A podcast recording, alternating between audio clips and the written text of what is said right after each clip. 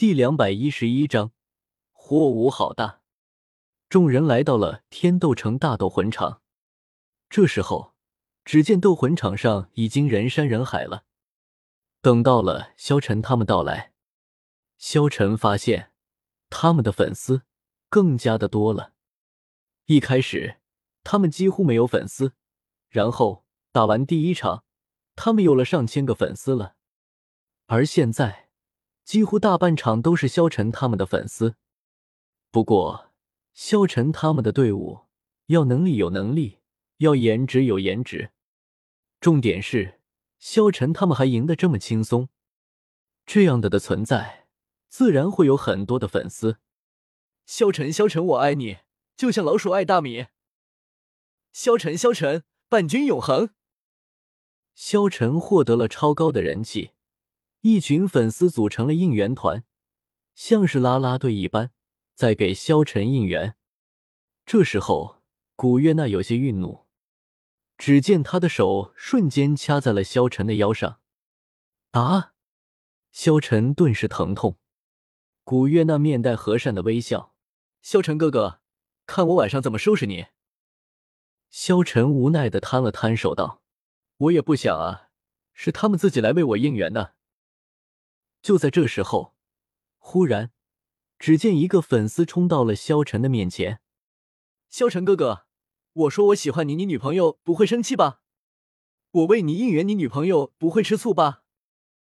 萧晨哥哥，我替你加油，你女朋友不会揍我吧？好可怕，你女朋友不像我，只会心疼 J J。顿时，只见他要冲出来抱住萧晨。这时候，萧晨感觉背后有一股阴冷，顿时强大的气息爆发了出去。那个女粉丝直接被震飞了出去。只见古月娜阴沉着脸：“哼，萧晨哥哥是我的。”然后，他双手抱着萧晨的手臂，风鸾贴在了萧晨的手上。除了萧晨，其他人的粉丝也很多。他们都在为他们银尘学院加油。银尘学院人气好高啊！就是啊，真羡慕。别羡慕了，你们要是有那个实力和颜值，你们也可以的。进入了斗魂场，这时候观众们都在欢呼，比赛也要开始了。只见萧晨他们走了上去。这时候，赤火学院的七名学员已经在场上了。赤火学院的七名学员看上去年纪都差不多，二十岁出头的样子。七个人凑成一个三角阵型，走在最前面。第一个人身材中等，相貌也十分普通，一双眼睛中闪烁着炽热的光彩，肩膀很宽，一身金红色的队服映衬着他那并不算英俊的面庞，却是气势逼人。这个人。就是赤火学院战队的队长火无双，一而他的火龙则是一条独角火暴龙，完全走地是爆裂路线。在这一届的预选赛已知魂师中，他是公认的正面最强者，也是赤火学院当仁不让的主攻手。赤火学院的七名学员距离都很近，在火无双背后，以另一名强攻系魂师，三十八级。并没有什么太多的特点。资料上显示，这个人第五魂是一只火豹，在后面走着两个人，两个表情阴冷的青年，他们的相貌一模一样，竟是一对双胞胎，一个叫火云，一个叫火雨。武魂是火鹤，也就是大师所说地敏攻系火遁性战魂师，他们的魂力都达到了三十九级，距离四十级也只是一线之隔。最后第三个人，两男一女，两名男魂师身材极为高大。他们和萧晨一样，都是辅助系，只不过他们的辅助中带有一定的攻击能力。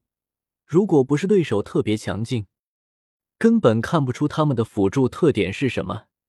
两个人第五魂也出奇的一致，都是火星。没错，就是火星，一种奇特的武魂。而在这两个人中央。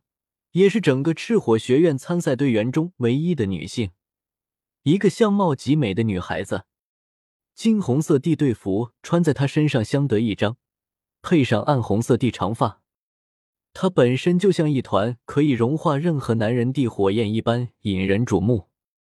她虽然是赤火学院中唯一的女生，但她的身高却是七人中最高的，而且身材极为匀称。站在七人中央，脸上始终带着一丝淡淡的微笑，身体周围隐约中流露着一层淡淡的红光。萧晨放眼望去，这个女子应该就是火舞了。火舞，也就是赤火学院战队的唯一一名女生，也是赤火学院的副队长，实力不容小觑。萧晨记得，唐三当年和火舞较量了之后。